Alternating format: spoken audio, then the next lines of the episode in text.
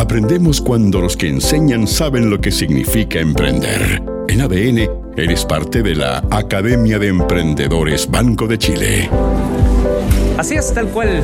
Aquellos que sabemos de emprender somos los que estamos tratando de ayudarte y llevándote todo este conocimiento. Soy el alumno Leo Meyer y junto a ti asistimos a esta primera clase de aspectos legales llamada Emprender, ¿por dónde empiezo? Junto al profesor Andrés Pumarino. Andrés, ya nos contabas cómo empezar, pero bajémoslo, apliquémoslo directamente. ¿Cuáles son estos primeros pasos para crear una empresa?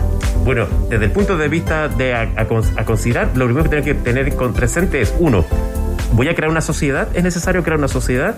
¿Por qué es importante? Bueno, aquí hay que distinguir dos cosas. Uno, lo que es el patrimonio propio como persona natural y crear el patrimonio de la empresa que quiero crear, de esta sociedad. Y dentro de esa mirada siempre es bueno separar, no meter todo el dinero en un solo bolsillo, hay que separar. Es decir, aquello que genera el negocio, separémoslo y lo metemos en bolsillos distintos. Y por lo tanto, el, si yo voy a tener una sociedad, esa sociedad me puede contratar, puede ser una sociedad por acciones o una sociedad responsable limitada, y ese contrato de ese, me va a tener derecho, voy a tener derecho al pago de un sueldo. En fin, hay un conjunto de elementos que tengo que tener claro para considerar bien por qué debo constituir una sociedad. Otro factor, el tema tributario. También lo debo evaluar. Es un tema que será parte de la asignatura del profesor Saavedra. El tema tributario y contable es relevante al minuto de estar en el mundo de los negocios. ¿Han conversado ustedes, me imagino, para coordinar los, los temas entre contabilidad y aspectos legales? Bueno, nos conocemos hace casi más de una década con el profesor Saavedra, así que efectivamente ya tenemos este fiato de conversación. Los temas tributarios son un tema relevante, dado además todos los cambios que han tenido los regímenes en que se encuentran los tipos de sociedades. Por eso son muy importantes que pongan mucha atención a las clases de, de área contable y auditoría que da el profesor Saavedra, porque en él caen dos factores. Uno, abogado y también eh, auditor. Él dijo lo mismo el día lunes, que pongan ojo en el, en el de los días jueves contigo, en los temas legales. Andrés, em, ¿alguna, ¿alguna preferencia por el tipo de empresa a constituir? Porque están las SPA, EIRL, sociedades anónimas. Ahí hay que ver desde el punto de vista de negocio que queremos desarrollar. Eh, si vamos a crear un negocio solo, por ejemplo, bueno, tenemos la posibilidad de recurrir a una herramienta que es la sociedad por acciones, que yo puedo crear la sociedad de manera unipersonal, es decir, en mí cae el 100% de las acciones. Y luego puedo ir invitando a socios si quiero incorporarlos.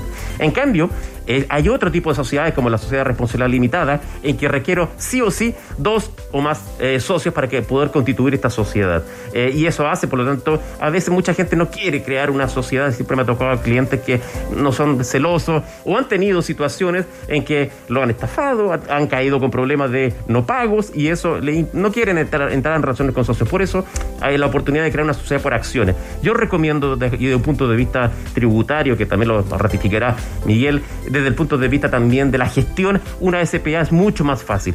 Ahora, ¿cómo se crean estas sociedades? Lo veremos en siguientes sesiones, pero dos tips. Uno, puedo crear la empresa en un día, pero tiene algunos riesgos desde el punto de vista de exigencia de los bancos y algunas exigencias también que te ponen al minuto de evaluar la escritura.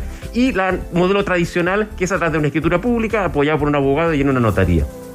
Obviemos el trámite digital. Em, ¿Recomiendas hacerlo siempre con un abogado, con un profesional? ¿O puedes también bajar estos borradores que hay en internet, cambiarles algunas cosas y, pasar por notaría? A ver, crear una sociedad requiere también tener un apoyo legal e incluso las notarías están pidiendo que las minutas de las eh, de la escritura vayan con eh, la el apoyo o la verificación de un abogado previamente. Es una condición que están poniendo, porque ahora se han puesto restrictivas desde el punto de vista de que no son ellos las que hacen las sociedades. Por lo tanto, ojo allí, hay que asesorarse bien.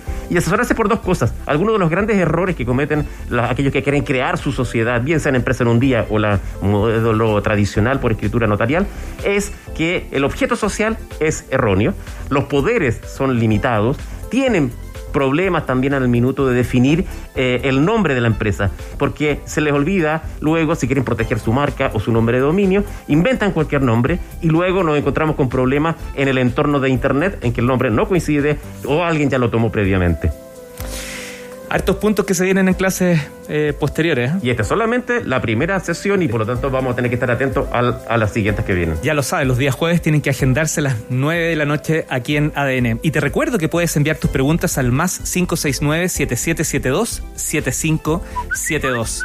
O también puedes dejarlas en redes sociales usando el hashtag Academia en ADN. De hecho, ya nos llegó una pregunta.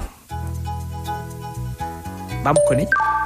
Hola Leo, hola profe. Miren, hace poco empecé con un emprendimiento. Vendemos artículos de aseo. Soy yo y mi socio. Y quería saber si vale la pena que nos formalicemos ya o esperamos a ver cómo nos va yendo y por qué valdría la pena o no formalizarnos en este momento.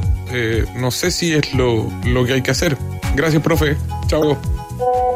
Esa pregunta se repite permanentemente a lo largo de las sesiones. Muy buena. Bueno, en primer lugar, uno, mi consejo es si formalícense. ¿Por qué? Porque desde el punto de vista que ustedes vayan teniendo más tiempo, más trayectoria, esa sociedad también va ganando años. Años en facturación, años en número de facturas emitidas, ordenándose contablemente, la posibilidad también de generar una estructura de negocio más a largo plazo. Y además le permite distribuir correctamente las utilidades, las ganancias, porque cuando uno cae en la informalidad, a veces ocurre lo que te decía, todo el dinero cae en un solo bolsillo y se nos confunde lo que son ingresos, egresos, lo que es dinero para pagar impuestos. Entonces, lo mejor, más conveniente es una persona jurídica distinta de los que son integrantes y parten este nuevo negocio. Profesor Pumarino, le cuento que hay hartas preguntas más, las vamos a revisar cada una al regreso. Casos de éxito, fracasos y de incierto pronóstico. Todas las experiencias nos enseñan. En ADN, formas parte de la Academia de Emprendedores Banco de Chile.